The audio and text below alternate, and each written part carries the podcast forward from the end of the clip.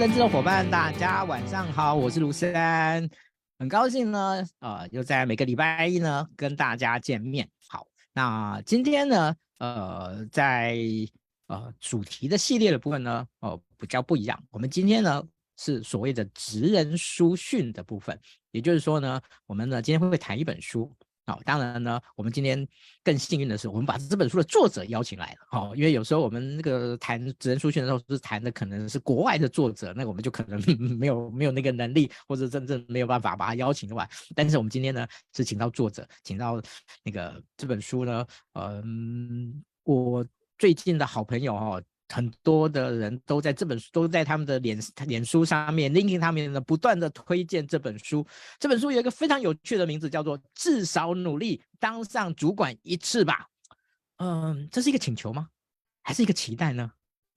还是一个哀嚎呢？还是一个嗯批评呢？哦，我不知道。我们待会有，我们来来来。听听我们今天的呃作者来跟大家做一个分享。好，那这位作者是谁呢？其实这位作者呢，在新创圈是非常鼎鼎有名的，呃，这个兄那个我们是创业家兄弟的。哦，今天我们邀请来的是他的他们家的弟弟。哦，那其实我这是我第二次呢有机会邀请他来做这样的一个分享。我们要邀请那个郭佳琪执行长来。嗨，大家好，Hello，嗨，很高兴能够再参加这个节目。OK，好，那个为了避免呢，那个就是他距离太远，好，所以呢，今天呢，我会称呼他的这个英文名字 Andy，好，这个就是来跟大家做一个朋友，因为我们今天其实呢，呃，我在一开始的时候就跟 Andy 讲说，我们今天呢，用轻松的方式呢来聊一个，嗯，挺严肃的的一个话题，哈，挺严肃的话题，好，因为呃，其实那个大家最。在这些年，其实都会常就会说啊，现在很多人是躺平一族啊，哦，就是哦，就我那个哥，我不想努力了，哦，这个就就就躺平就好了。好，所以呢，呃，这本书啊，哦，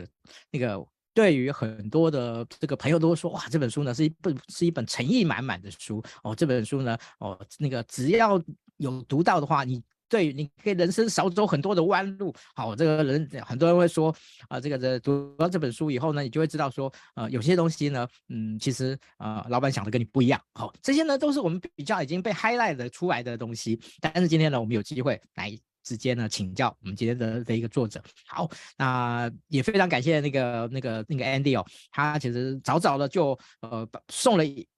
一一箱的书到我那个公司去了，到小周末来了。所以今天。哦，各位，你们的运气真是太棒太好了！今天帮我们的直播分享到你个人的动态，好，然后写上已分享。我们今天抽五本，然后我们以前抽了，以前我们现在大家都知道，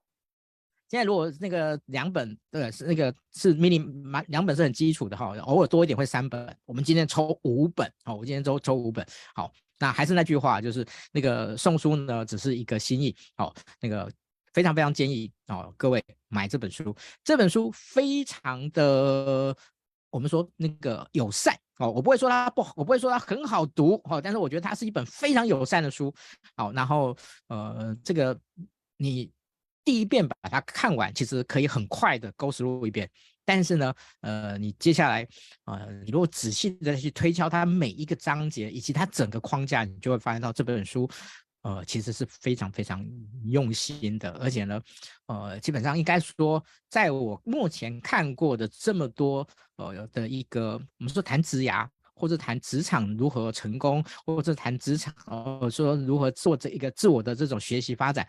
呃，这本书全部都把它融合在一起了。好，所以呢。呃，这这本书为什么我们我我的身边很多很厉害的高手啊，每个人都在推荐这本书。好，所以那个把我们工作人员，请把我们的这本书的那个那个购书的链接呢，也先放上去哈，也也先放也先放上去。有些人呢，其实是是很很很没有意，那个就是他对于抽书没有意见，他就直接买了哈，就直接买。我们也是鼓励一下出版社哈，鼓励一下出版社。OK，好，那这个前置那个那个前置的这个这个热场呢，我们这个已经到在这边告一段落。那接下来呢，我们就直接。呢，那个来请教那个 Andy 哦，就是其实这本书哦，呃，就是你为什么想要写这本书？这个起心动念是什么？因为，哎，你说钱不好意思，现在写出那个说赚钱，这个其实大多数都是骗人的。即使畅销书，其实也赚不了太多。好，那嗯，你说个人品牌，那个您的个人品牌还需要还还需要去去透过一本书来行塑吗？那嗯，你说做公益，其实做公益还是有很多方法可以做。哦，其实写书这件事情呢，其实是其实是劳心又劳力的。哦，所以那个我我挺好奇的，你你你为什么会想要写这本书这样？好啊，也跟大家分享一下哦。那写这本书，其实它故事是这样哦。我在职场其实十几年的时间，那这十几年的时间呢，其实你会发现，一开始就是马上就遇到了撞墙期。好，那撞墙期就是呃，从很早进入职场就发现自己离 CEO 的层级非常的遥远，那那个遥远是遥不可及的地步哦。那我就开始想说，我要怎么爬到那个高度？慢慢的你会发现心很累哦，心累，而且你觉得永远爬不到那个地方，好，所以我后来就开始请教一些前辈，我要怎么做才可以爬到职场的这样一个高度？好，但是呢，慢慢就会发现，呃，你其实职场上有一些捷径，那这些捷径你可以避免犯一些你过去犯的错误哦。那所以我一直在想哦，就是在。职场中，从一个人的公司到后来创业嘛，就一个人的公司，还有大的组织中再来回切换的时候，我自己在找寻的就是，呃。到底有什么捷径可以让你爬到那个地方？好，那我会鼓励大家这一辈子当上主管一次，主要是因为我也不是觉得自己以前是当主管的料，完全不是哦。但是你当上了主管之后，你会发现你会看到不同的风景啊，当然你得到的配也会比较高哦，所以它是有很多好处的。那我觉得很多人会说我不适合当主管啊，我不行啊，那都是自己给自己贴上了标签。所以总结来说。说，呃，写这一本书就是希望能够多分享，呃，多分享当时的一些看法。那后来想通的一些事情，尤其给职场前半段的人看，就是希望大家可以少一些摸索的过程，这样子。是，谢谢 Andy 哦。嗯，我觉得，呃，其实很多的这个，哦，就是创业者。哦，其实，在他们这个成长的过程中，其实他们呃所面对的挑战，所需要去综合学习的这种能力，其实哦那个要求的强度呢，远远比别人高哦，所以他们其实是这种压缩式的人生哦，就是在比更短的时间之内，必须要去面对更多的这样的一个一个挑战。各位，好，这本书其实刚才那个一开始的时候呢，哦，这个他就提到，就是说职涯金字塔。然后他直接就贴，他提直接呢，那个 Andy 直接就提的观点就是怎么样从中间切入，因为你如果从下面要往上爬的话呢，这件事情是很。的很有挑战的，我想现在是对很多年轻的伙伴而言，他们呢也都是这样子，就是我我我我不想要直接，我我不想要从下面，我有没有机会从中间的去切入？所以这本这本书一开始的时候呢，轻描淡写，就是我他也没有说哇，好像我发现了什么样的一个一个一个多多多特别的一个观点，然后多厉害观点，然后他就说哦，我们呢呃必须要从那个因为怎么样，所以我们应该要从从从中场，然后从这个中间切入，然后中间切入有几个方法，哇，你知道那个这本书。往往就充满了这么多，就是看似轻描淡写，但是其实极开脑洞的一些切入的观点哦。这个是我那个一开始的时候呢跟大家说的。好，这边这这本书的每一张篇幅呢都不算多哦。那我我刚我在在之前这个开场之前，我我开玩笑的跟那个 Andy 说，你好像很刻意的，就是。那个让自己不要写的太篇幅太大这样子，然后那个 Andy 很客气说没有没有没有，本来写出来就是就就这样子。好，我觉得他是他是很刻意的，希望让大家呢不要呃，就是不要花太太就是太伤脑筋啊，但是又真正有收获，所以他真的是一个真是真的是非常的贴心的一位一位一位作者。好，您这么忙，您这么忙哦，那个其实那个 Andy 现在人在香港。哦，他今天忙了一整天，然后他那时候我说我约一点，我说约我那个礼拜一晚上，他说嗯，如果不进棚的话，好，那那那 OK，他可以了。我说没有，我们现在没有进棚，我们现在现现在直接可以线上。哦，他说哦好，那没问题。哦，所以呢，这个就是他忙了一一天以后呢，他今天晚上还是拨空了来跟上线来跟大家做一个分享。嗯，其实我觉得越厉害的人，时间管理啊这件事情呢，就是越越越越大的挑战，而且他们也越越。略有一些不同的经验，所以呃，您这么忙，怎么抽空完成这本书哦？我也挺好奇的，可不可以分享给大家？呃，其实我过去就有在商周在写，就是网站的呃专栏哦，所以大概有一些想法，其实是蛮喜欢跟我的同事分享。那这些写出来，除了跟朋友分享，我也希望我的同事看到，可以进一步影响他们在职职场上的想法。那这些专栏其实后来把它整一整啊，就变成了这些文章，其实还蛮快的。对，所以我觉得做这件事情其实好处是我的同事也会看，所以我也希望他们看完了之后可以增加整个在职场上的生产力。嗯，OK，好，谢谢那个 Andy 的的一个说明哦。那那个其实现在很多的的那个创业者其实都很乐于呢用一种呃比根的方式来跟呃外部以及内部呢。来建立很多的深度的沟通。哦，我想那个大家应该有看到很多这样的例子。哦，所以从刚才的说明里面呢，我们也知道说，Andy 呢其实是呃透过他之前的一个呃这个那个就是不断的被周刊那个那个催稿的的过程中呢来累积。哦这个部分，嗯好，还有有时候我们有时候还是需要一点外部的的一个压力的，好。那接下来我想要请教一下那个 Andy 哦，嗯，你你自己个人对于我我没有让你批评的意思哦，各位各位不要误会哈，就是你自己对于比较年轻的族群哦，你有没有一些哦，可能两到三个呃不同的观点的一些一些深度的观察，呃，可以可以分享给大家吗？哦，其实这本书里面其实一定有你自己对于呃一些年轻的伙伴的一些一些观察，然后你所提出来的建议。哦，那我我想说，呃，但书里面没有特别提到这这这个篇这个篇啊、呃，这个这个主题的部分哦，所以我把它抽出来来请教一下 Andy。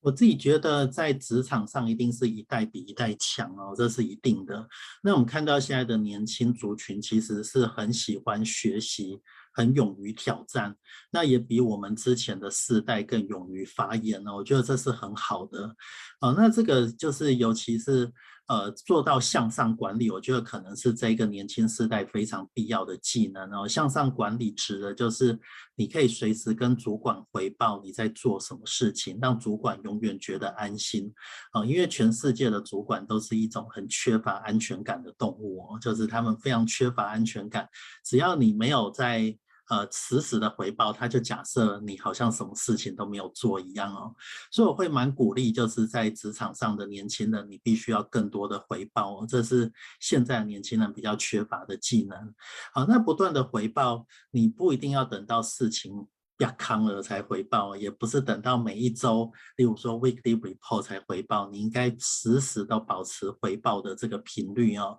那这样子是比较好的。好，那现在的年轻人其实会喜欢的是生活跟工作能够有一些平衡哦。好，那但是我觉得以站在老板的立场，我也必须要说，他就很像在念书哦，就是你一天念八小时。跟有人念十小时、十二小时，那念十二小时的人，他显然的就会有比较大的收获，就会有比较高的成就，这是一定的。好，所以如果啊，你一天只是念八小时，那你就要确保你真的比别人有效率。那现在的人多半你可以把工作时间压缩，希望找到工作跟生活平衡，我觉得这是 OK 的。啊，但是别忘了有一群人他是非常努力的，他愿意用下班的时间来进修，哦，或者。他付出比别人工作更长的时间，那这样的人，他可能通常可以有比较高的成就。那这可能是很很多人会说，这是惯老板的想法啊，老板都喜欢你，呃，工作时间很长，然后绩效很高。那这的确是真的，因为全世界的老板都是一个效益计算机啊，他会计算。啊，你的你的产出的效益，然后你的成本，好，所以一种就是你工作要不就是增加公司的营收，要不减少公司的成本。如果这两个都不是，那在老板的眼中可能并不会这么清楚看到你工作的价值。好，所以我觉得大家要常常提醒自己哦，尤其年轻的世代，你要提醒自己，并不是把工作做好就好了。好，就是工作做好只是基本，啊，你必须要。能够站在老板的思维，知道老板是重视效益、重视成本的。如果有苦劳没有功劳的人，老板可能会请你喝珍珠奶茶，但是他不会为你调薪哦。这就是很现实的世界这样子。嗯，OK，谢谢 Andy 哦。嗯，其实我我我刚刚突然发现到。其实 Andy 的的一个哦，就是在谈谈事情的口吻跟他的那个温度呢，其实跟他书里面的的那个呈现出来的那个那个轮廓，其实还蛮像的。我觉得还，我觉得，我觉得 觉得挺有趣的。OK，好，嗯，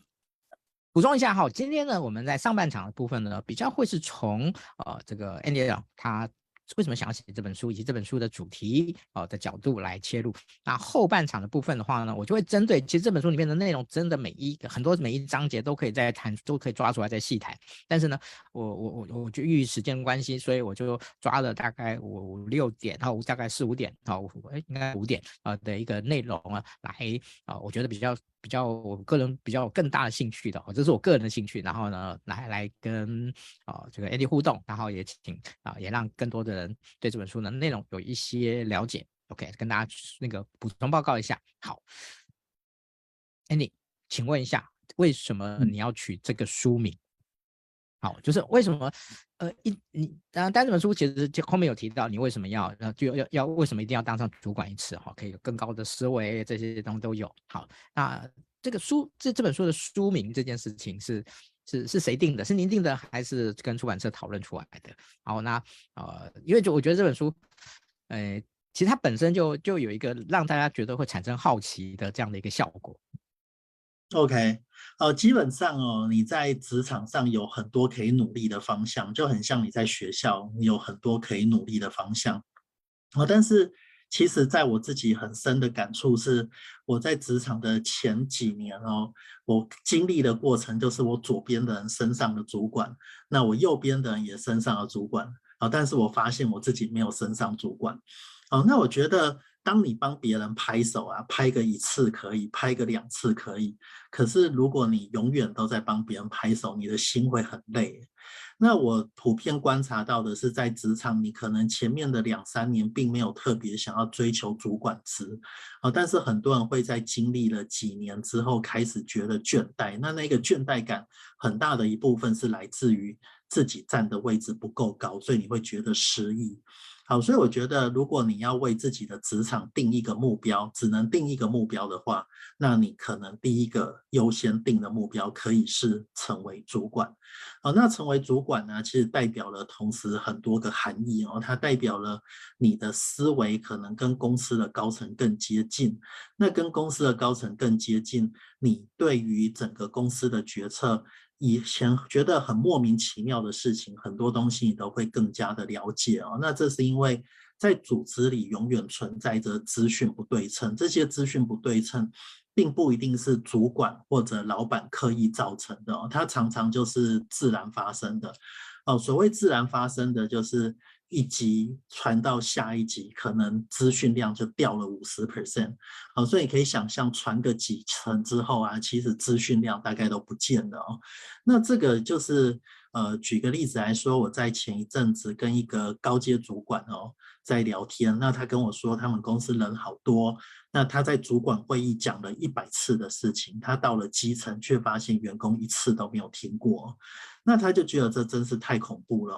那你想象你在一个这么大的组织里面呢，如果你整天埋头苦干，但是你的方向其实跟整个公司的策略最高的思维不一致的时候，其实你是在瞎忙。哦，那你在忙于自己的工作真的很可惜，因为没有人会肯定你，那你的主管看不见。好，那我觉得解决这一切的最根本的方法，就是你如果能够提升自己，往上爬，每往上一层，你就资讯量越接近整个公司需要的决策的核心。那你的视野会更宽阔，你也会变得更自由。那那种自由不一定是时间变多，通常主管劳心又劳力，不会时间很多哦。但是呢，主管的心是自由的，因为他可以自己安排工作。那所以我会蛮鼓励大家当主管，这也是这本书呃在当初跟出版社讨论，就会把标题往这个方向带哦。那带到这个标题是希望，如果你在职场上可以设定唯一的目标。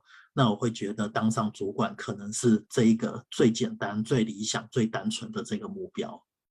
OK，谢谢 Andy。我想，嗯，大家都知道，其实目标越单纯、越单一哦，越聚焦，其实呢，达到的机会、成功的机会就越大哦。我想，那个 Andy 刚刚其实哦，在哦他的整个说明里面呢，其实有切入一个这样，因为其实现在对很多的人而言，不一定是年轻人哦，其实都处都处于一种呃过度目目标膨胀或者多元的这样的状况哦，所以呃，怎么样去寻求一个聚焦的的目标啊、我想其实是很重要的。然后 Andy 告诉我们，其实也许当上主管这件事情是可以同时的去达到很多的的一种共同的目标的最大公约数。哦，有一点这样的味道，我不知道我们那个解读错误这样的。没错啊，Okay. 对，就是这样。OK，好，在这本书里面呢，其实我觉得有四个字呢，其实应该某种程度呢是从头到尾贯穿的。哪四个字呢？就叫老板思维。就是你不是老板，但是你必须要能够把这老板思维这四个字呢，呃，放在放在心中。其实这个在我在前不久在在那个哈佛商业评论里面就有看到，他说这个全那个现在最重要的一个一个概念就叫做就是 owner 的心态，就是你必须是一个拥有者的一个心态。哦，其实我觉得那个那。那个应该哦是也类似于老板思维的这样的一种说法哈，只是那个我们知道国外的那个学者总是喜欢掉书袋哈，他们总是有一些专有名词啊。好，那诶老板思维是什么？我们在这个接下来的这个部分，我想我们这边会互动多一点，好，跟 Andy 这边，然后我们再，但是我先请 Andy 来跟大家说明一下啊，就是。为什么我不是老板，但我需要有老板思维？老板思维是什么？呃，他呃可以对于我的职涯也好，什么能够什么样的一个呃帮助？好，我们用一个呃这个聚焦的方式来谈一谈这个老板思维。我以前在职场工作的时候，其实做的事情就是埋头苦干哦。那我记得有一个例子是，我是一个软体工程师，所以我常常喜欢把程式改写得更漂亮哦。改写得更漂亮，就是你把程式重组哦。那重组之后，它可能在功能上并没有太大的差异哦，但是呢，它在整个会更流畅，那程式也会更简洁。那有一天我工作到很晚的时候，我的老板走过来看我在做什么，我就很热情啊，跟他解释我在做的事情，而且我非常的兴奋哦，啊，但是他其实冷冷的跟我说，哦，就是哦这样子，他跟我说，他问我一个问题是，你做这件事情对公司营收有什么帮助？那我的确讲不出有什么帮助，他就告诉我说，那以后你下班做什么事情，我不管你。哦，但是你上班不要做这些事情，我听了就像被箭射到一样哦，其实很受伤哦。就是我这么努力，那作为一个工作者，我尽我最大努力，可是老板竟然看不到。那全天下的老板他很现实的是，他背负着他的 PL 压力哦，就是他必须要为公司赚钱，他必须要为公司省钱。他有这样大的压力的时候，其他的周边的事情他可能是看不到，而且并不会感激你的。我觉得这是也是很现实的事情。所以，如果你的思维跟老板的思维并没有站在一起，你并没有花七十 percent 的时间去执行老板想要的事情，我觉得是相当可惜的。因为老板并不会看到你特别的付出，那当然你也不会成为让老板安心的左右手。那未来有机会升迁的可能也不是你哦，所以我会鼓励大家，你尽量的跟老板贴近，知道他在想什么，而且你可以让你的工作一部分是 daily routine，就是每天要完成的工作是必要的。哦，但是你必须花一大部分的时间执行的是老板真的心里面他觉得非常重要的工作，那这个是。对自己是有帮助的。好，所以我常常在想哦，就是作为一个工作者，如果你没有老板思维，真的很可惜哦。那因为你可能会少了升迁的机会，你可能会发现机会都不是你的，你可能会发现。也不会有天上掉下来的主管缺啊！但是当你有了老板思维之后，你很容易就会成为老板放心的左右手。你会发现，其实天下老板想的也没有这么复杂。当有加薪的机会，当有升迁的机会，老板要的就是跟他思维相近，让他可以放心把事情交出去的人。好，所以我会鼓励，尤其职场前半段的人，你要去观察老板的思维。好，那你也可以找到一些工作。是比较贴近老板思维的工作，例如说像顾问公司的工作，像你去 McKinsey 工作，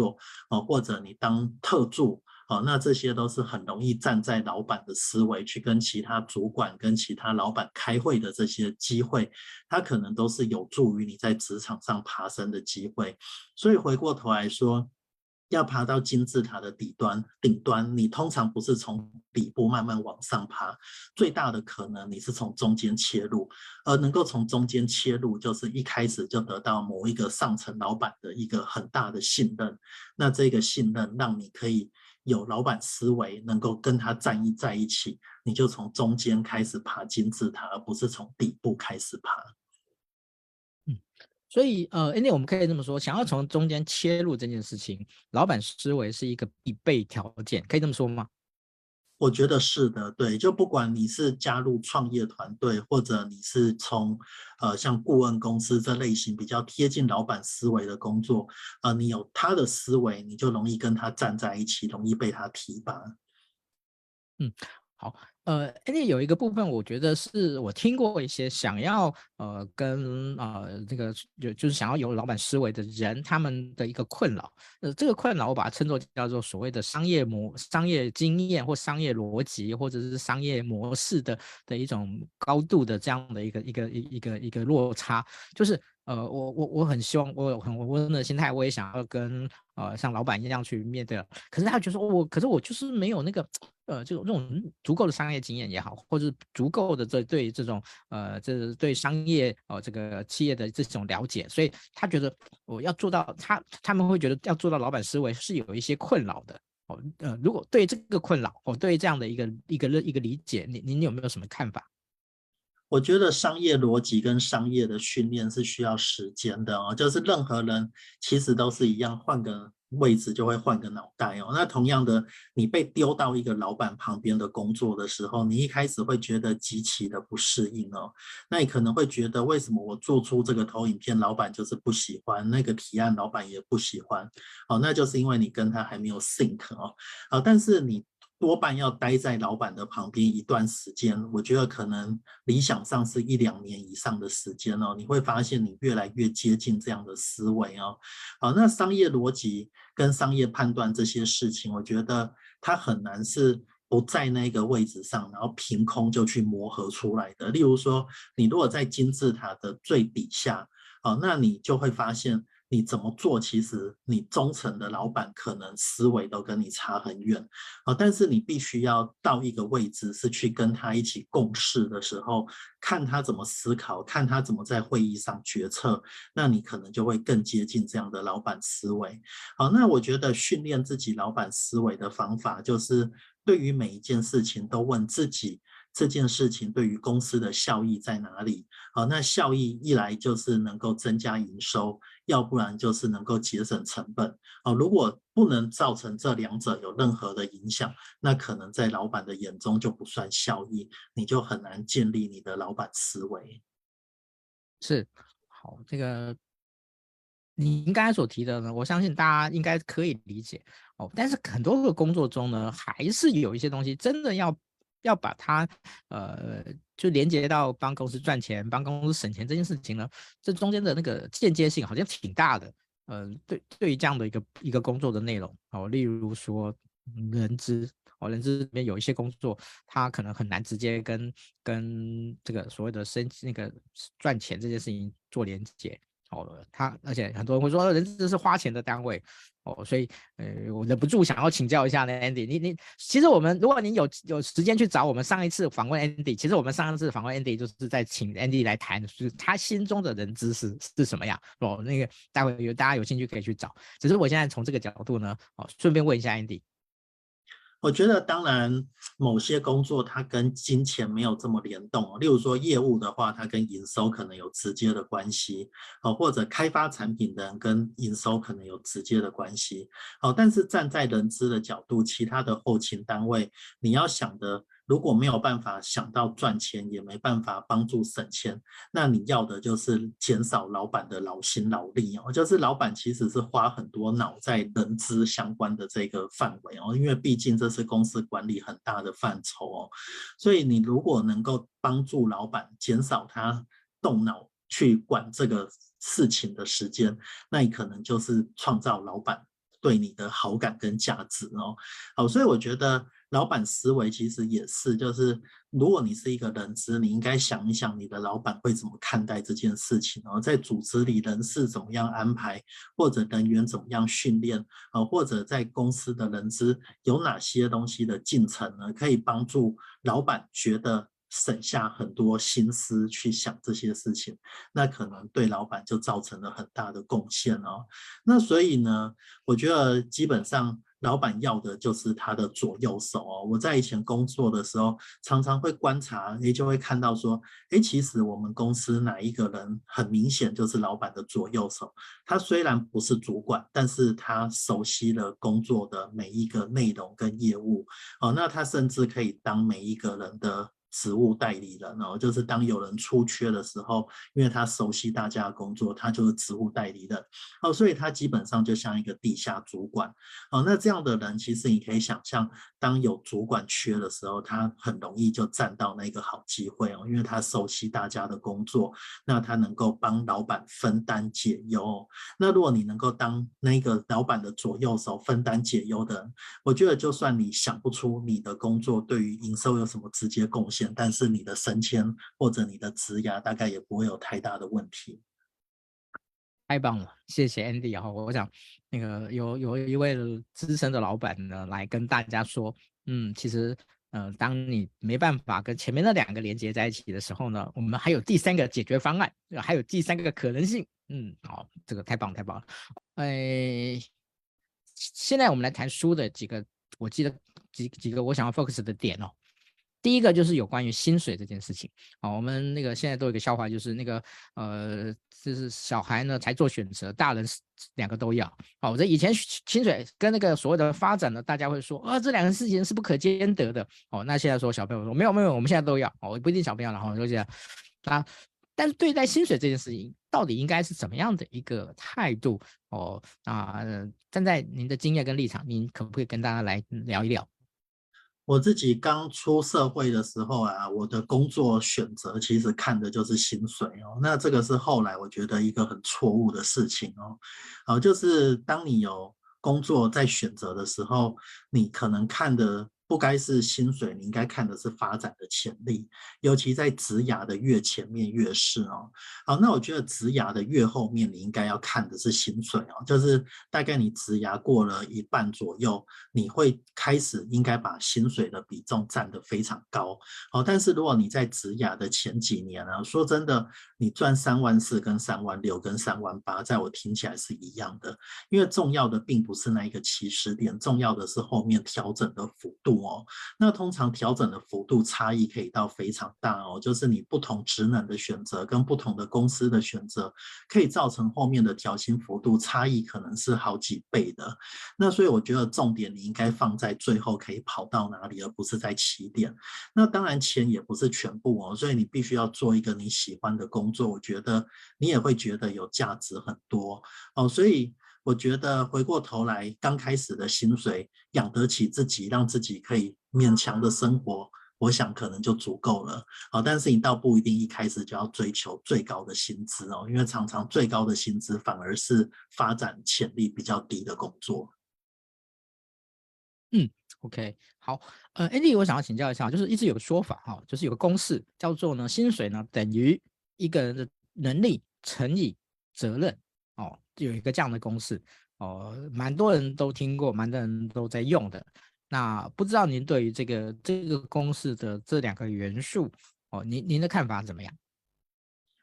我觉得可能大致上是没有太大的错误哦，但是真实的状况，薪水啊，我以前。呃，我也以为薪水是某一个很精密的方式计算出来的，例如说，到底是不是在公司里面有一个复杂的系统，所以输入某一些参数，然后就得到了你的薪资。哦，但是事实上自己当老板之后会发现，薪水其实是很随意的哦。薪水很随意的意思就是，薪水一般来说，呃，就是取决于老板他对你的放心程度，他能够给多少就给多。少哦，或者他有多想留住你，所以他听到了别的机会可能更高，他就把你补一点，然后让你不会跑走。好，所以我觉得薪水啊，如果另外一个想法，他就只是一个老板对于这个职务他放心的那个感觉的价值。好，所以你能够创造出越大的安心感。让老板能够放心的人，他就领更高的薪水。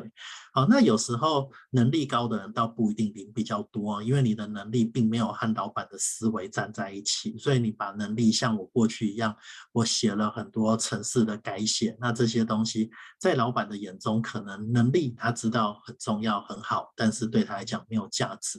好，但是责任我觉得是肯定的，就是责任肯定就是老板对于安心感的付出，他可以接受，就是有多少的力量在旁边帮助他，所以他愿意给予你的这个责任。我觉得责任是跟薪资有很高的连接哦。所以回过头来说，你说是不是能力成责任？我不知道，但是我觉得责任的占比一定是很高的。那能力可能占个三成，责任占个七成之类的。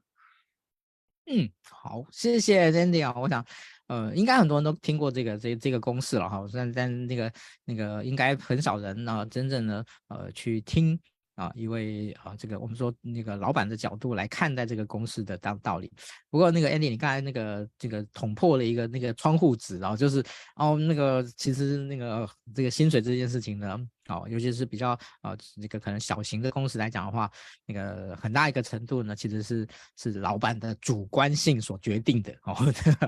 这个嗯，可能大家都知道，但是呢，大家都不把这这个这个窗户纸给捅破这样子啊。今天、嗯、各位，我就说那个 Andy 呢，今天是诚意满满，好、哦，这个完全那个不想要做任何的隐瞒。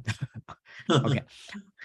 好，再来呢，嗯，职场导师。啊，那我自己个人为什么对这个议题会啊？因为我自己本身也有有很多职场导师，然后我我其实呃很多职场导师其实对于我自己的呃的一个学习发展，以及对于很多呃的一些呃事情在经营上面，其实哦在人际上面，在呃企业的经营上面，我其实都有很多的导师啊、来来协助啊。我觉得这个我都说我是那个我个儿小，但是我站在巨人很多巨人的肩膀上哦，来来来做很多的事情。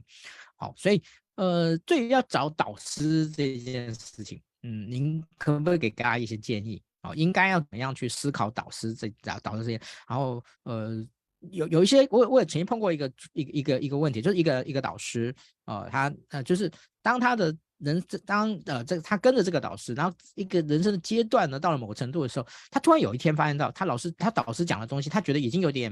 嗯，就是不太同意，或者是有点浅，这个时候，呃。应该怎么办？我不知道你有没有碰过这样的状况。OK，我觉得职场导师真的很重要，就像你说的，他是站在巨人的肩膀上。我自己也常常站在很多巨人的肩膀上哦。那这件事情就是在学校没有人教你怎么在职场上好好的做嘛，那所以学校没有教。那老板教你的可能又没有这么好啊，因为老板跟你是有利益关系的人，所以我会建议大家找的是跟你没有利益关系的长辈哦。那我自己在过去可能是靠着校友的人脉哦，就是我在大学的时候，然后研究所的时候刚毕业，然后我不知道职场导师要找谁。所以我陌生寄了很多信给一些前辈哦，那觉得其实蛮蛮幸运的，其实蛮多人有回复我的，所以跟他们保持很密切的联络。那这个密切的联络，就是基本上你有任何的求职的过程的转折，你都应该定时的跟他们 update，那听一听他们的意见。那当然开车的是你，他们只是在后面指指点点，所以你要为最后的决定负最大的责任哦。那他们就是给你一个咨询的一个第三个者的观点。那每一个时间点，我觉得会有不同适合的职场导师哦。像我以前刚开始，呃，就是在职场上工作的时候，我职场导师可能是。大我十岁的一些其他公司或其他团队的主管，那他们没有跟我直接的利害关系，哦，但是他们的视野可以给我另外一个可能是中阶主管的视野，哦，但是当我过了几年之后，会觉得好像不满足，我想要看得更高，我想要知道怎么爬升更高，所以我的职场导师变成一群公司的 VP 哦，或者一些中型企业的 CEO，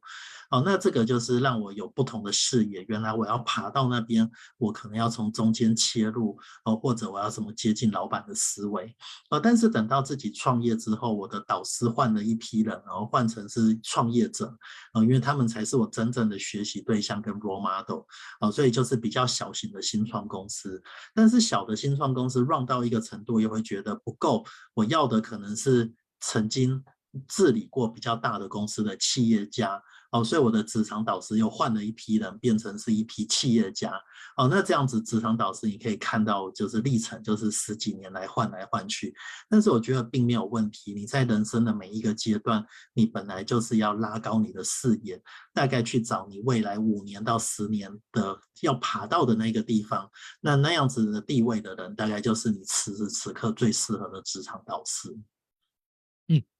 谢谢 Andy 哦，刚才 Andy 呢已经用呃一个不算那个，就是你没有正面回答我的第二个问题，但是已经完整的回应了我的问题 哦。好，这个谢谢 Andy。OK，我想大家大家应该听懂我的意思哈，大家应听听懂我的意思。OK，好，接下来呢，那个其实这本书里面呢有有一有一我我先念给大家听。好，这是他的第四章的第二节的部分，平衡不了的。哦，别再想着生活跟工作的平衡。哦，我手上拿的。哦，其实这一句话呢，你你们放在现在来讲呢，挺政治不正确的，呵 呵挺政治不正确的。哦，因为现在呢，很多的的这个工作都说，我们就是要要追求那个有生职场，哦，工作与生活的一个平衡这件事情。哦，所以呃，在这个地方呢，这个那个 Andy 呢，您犯大不讳哦，那个也要跟大家来说。平衡不了的哈，不要再想着这件事情了。好，那我们那个给给 Andy 那个一一次那个完整说明的机会哦，不要那个这个被被那个断章取义了。好，来，好，赶快澄清一下哦。好，那我想澄清的是，呃，在职场上哦，我以前就是那个最想要平衡的，平衡的方式就是我在桌上放了一个时钟。那每天到了下班时间到，我就要求自己，我一定要在这之前把事情做完。哦，但是这样子的切割其实到后来蛮辛苦的哦。那有一天我留到比较晚，哦，所以我看到了一个主管，那个主管他每天都最早来，可能五点多就来公司，每天十点多才回家，但是他永远精神奕奕，然后热情洋溢。那我就开始问他说：“你到底是怎么回事哦？为什么你可以做到这样？”哦，他说：“因为他选择了他热爱的工作，所以他的工作跟生活可以保持某一种融合。”哦，那我并不太懂这样的意思哦，但是真正创业了之后，大概可以了解哦，就是当你很喜欢你的工作的时候，你才有办法融合，你才有办法在工作中生活，在生活中工作。哦，那我倒不一定觉得大家都必须要变成这样哦，但是你必须要知道。如果你切割的很清楚的话，世界上有另外一群人，他们切割的是不清楚的，就像我一样，我并没有在切割。好，所以我会花很多的下班时间在工作。那如果你觉得工作并不是对你最有效益的成长方式，我觉得那完全是 OK 的，就是你可以下班时间并不是花在工作，而是花在自我学习。好，那自我学习也是一种成长，不管你去上课，不管你看书，不管你去请教你的导师，哦，这些都是一种自我学习哦。那大家要注意的是，如果你没有这样做的话，那有太多人在自我学习哦。那这些自我学习学的可能是一些在此时此刻职场上不会接触的东西，例如说 ChatGPT，你可能工作不一定会用到，可是你下班时间肯不肯花时间学，那就会造成长期的竞争力的差异哦。所以呢，虽然说对于整个嗯，劳动的关系来说，哦，就是例如说劳工，那可能我们每天工作的时间到了，我们就应该走了，我们就应该好好的休息，哦。但是如果你要维持很长远的竞争力，你可能必须花时间投资自己，不管投资自己在用更多的时间来达成更好的工作绩效，或者或者投资自己在学习，我觉得都是可以的，只要你看到自己的成长。嗯，好，谢谢 Andy 那个。呃，工作生活平衡这件事情，呃，在书里面呢，我觉得有一句话是我的感受非常深刻的。他说：“你你你可以不要为公司加班，但是你应该为自己加班哦，因为你是必须要去呃不断的提升自己的哦。这件事情，哎，各位，就是你可以不用帮公司加班，但是你要帮自己加班。好，哦，我想今天在在上看直播的伙伴呢，某种程度而言，就是在帮自己加班。嗯，OK，好，接下来呢，嗯，Andy。请问一下，你应该用过很多人，嗯，应该有有有好的经验，有一些惨痛的经验。在您的的认知里面，什么叫做 A 级人才？我觉得 A 级人才就是可以让老板把事情放心的交给他的人。那这些人呢，他第一个他的思维跟老板是比较一致的，所以他有老板思维。第二个他有能力跟责任感，所以老板交出去会很放心。好，那。基本上这样的人呢，他也符合几个条件，他必须要不断的回报，让老板时时知道他的动态，而且呢，老板交给他的事情，他使命必达。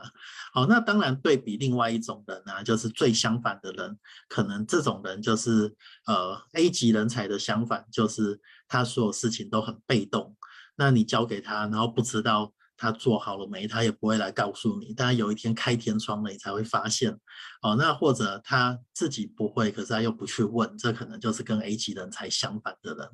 那所以总结来说，A 级人才就是让老板很放心的。那如果你仔细观察，你一定看得出在公司谁是这样的人，而且老板都不笨，在老板的心中，每一个人都有一个标签，谁是 A 级人才，你一定知道，老板绝对也知道，只是大家不会明讲。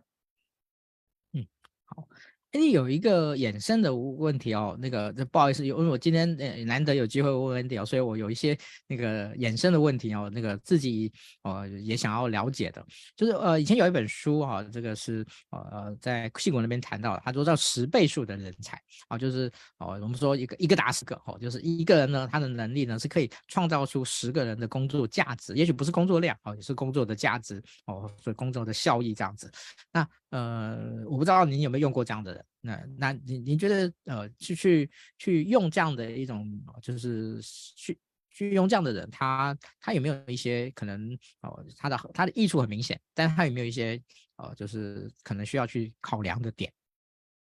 如果他是一个能够。团队合作的，我觉得他完全没有问题啊，就是以一打十的这种人，其实，在很多 position 可能都会看到哦。例如说业务也蛮常有这样的人，超强的业务能力的人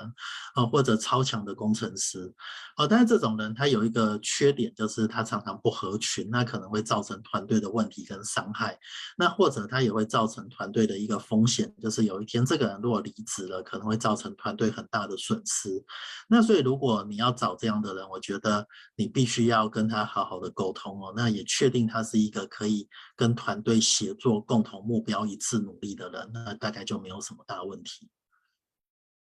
是，OK。好，那呃，在我们今天所预备的这个提纲里面呢，最后一个呢题目呢叫做如何面对工作的逆境。那我们这个地方，我想呢，我们还有一点时间，我们讲的稍微走心一点哦，就是嗯、在您的这个我我这个还没有成为创业者之前哦，嗯，有在工作上面作为一个工作者。嗯，您有碰过什么样的一些挑战吗？一些逆境吗？哦，那个刚才您一开始有提到说，那个你身边你你你身边人都晋升了，你自己没晋升，哇，这个这个刺激挺大的。那我这个是这个刺激应该挺大。除了这个以外呢，还有吗？呃，我犯过一个很严重的职场错误，就是呃，当时在一个很大的公司嘛，那我把产品弄坏了。那弄坏了，对公司来说其实是一个很大的问题啊，因为这是好几千个人一起做的产品，啊，那所以其实它的容错度是很低的，就是你基本上不能犯错，尤其是一些低级的错误哦。那我犯的一个就是很低级的错误，那会犯这个错误，其实来自于我不想要事事去麻烦别人哦，就是有一天有一个有一个呃同事他请假。好，那其实啊，在前一天交代我做一些事情，就是隔天要帮他完成一些事情。哦，可是我并没有听得很懂他在讲什么，但是又不太敢或不好意思去问得很清楚。哦，所以没有办法问得很清楚的状态下，就自己尝试着自己解决。哦，到最后没有，不但没有解决问题，反而制造了一个很大很大的问题哦。那当我看到老板铁青的脸的时候，我就知道其实。呃，信任要建起来很困难，但是信任要流失是很快的哦。当你是制造了一个很大的 trouble 的时候，老板对你的信任很快就流失了。好，所以后来我也慢慢体悟到一件事情，就是在职场上，其实你要当那个敢问的人哦，就是其实并没有什么不好意思的，就是你敢问，然后敢说，敢表达。那当遇到问题的时候，能够提出来，总是比最后再出了大错还要好太多了。嗯，OK，好，嗯，那个我谢谢那个 Andy 哦，这么诚这么诚恳诚实的，呃，让大家说那个不好意思，我也犯过低级错误哦。那个其实可能大家都以为我很厉害，但其实我也犯过很很低级。但这个低级错误的原因是因为我我那个就是不想去麻烦别人啊，某一种我们称作过度自尊吧，哦，这个所所形成的这样的一个一个问题，哦，所以嗯、对于。大多数的人在面对这个工作逆境的时候，哦，其实，呃，很多人其实有有些工作逆境是很突然的，就像刚刚您提到了这种，就是犯错了啊，那、突然之间就一夜翻，就是一夜翻黑，哦，然后说一夜翻红，这个叫一夜翻黑这样子。好、那另外有一种有一种是慢性病式的，就是哦，他他在工作中老是觉得不顺，而老是觉得这，所以呢，到后后来呢，他觉得觉得那个超过了一个临界点以后，他就觉得哇。老子不干了哦，这个实在是受不了了哦。对于这种这样的一种一一种一种状况，呃，您您会给予什么样不同的一些建议？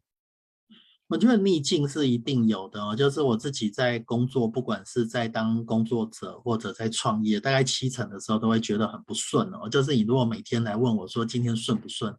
我通常会觉得今天不是很顺哦，那有时候这个月也不顺，这一年也不顺，其实很多时候就是不顺。那慢慢我们要接受不顺是一种正常哦，就是顺可能才是一种奇怪的状态哦。好，那在不顺的时候到底该怎么办？其实，在职场上，职场不是补习班呢，所以你的学习曲线很快就会撞到顶哦。通常你进去一个工作。过个两三个月，就好像学不到东西了。那你总不能一直离职，一直换工作啊？这样你履历表很快就黑掉了嘛？再也没有人敢用你了，就是太频繁换工作。那所以我会鼓励大家，你去上课。我觉得上课是一个好方法，也就是不管是上线上课程、实体课程，还是你要去上更长的，例如说 EMBA 课程。好，就是当你上课的时候，对我自己来说是一种充电了。所以我自己在前几年是有回到台大去上 EMBA。毕业，那我觉得这种充电的过程还蛮好的，就是你离开了职场，哦，那你重新去回到学生的身份，啊，但是 EMBA 很花钱又花时间啊，所以倒不一定要这样哦，就是你可以做一些短期的课程，其实是 OK 的，甚至往往你只要听一场演讲或一个讲座，就可以让你重拾回一些热情哦。那我自己在职场上就是。在避免自己陷入低潮的方法，常常低潮是跟你的成长有关系的，就是你的成长停滞了，你就会。陷入某一种低潮，那我会鼓励大家可以多当别人的职务代理人哦，就是你可以横向的学习，把你左边、右边、前面、后面同事的工作都学下来哦。通常你要去当别人的职务代理人，不太会有人反对哦，就是这是一个苦差事哦。但是你想一想，如果你可以把整个团队的横向工作都揽在自己身上，就很像太阳马戏团，有些人啊，他就是什么都能演哦。今天谁生病，谁缺席。他就可以随时上场补那一个人，这种人的价值超高的。所以如果你可以当这样的人呢，我觉得是非常非常有价值的。就是你可以替补大家的工作，而且你最熟悉所有人的工作。那你可以想象，当你熟悉了大家的工作，你的成长曲线就是会高很多，也不会这么容易撞到顶。而且一旦有一天有主管缺的时候，那可能就是你非你莫属的工作了。嗯。谢谢 Andy，我们今天的直播呢也要到尾声了。那嗯，我待会会有一个小小的我自己呢，那个就是应该说是一个一个 echo 哦。那呃大家都知道我喜欢拆解书哈、所以那个我待会会会从三个角度呢呃来分享我自己怎么看待这本书的一个小小的也不叫结论，然后就是一个一个一个观点。好、那在我说完以后呢，那个 Andy 你可不可以那个告诉大家哈，这、那个最后一个小小挑战，这本书呢如果真的要挑哪一个章节呢？那个优先读哦来看的话呢，您觉得会你会推荐推荐哪一个章哪一个章节？好，那那个这个部分呢，我们放到最后。好，我先跟大家来很快的跟大家构思我就我有三个观点哈。嗯，这本书呢，第一个角度呢，我会说它是一个挺工具的书哦，其实他并没有一很条列的告诉你哦应该怎么，但是他其实挺工具的，就是当你在面对不同的问题的时候呢，哦，他其实在很多的基本上呃很多地方，他其实都可以找到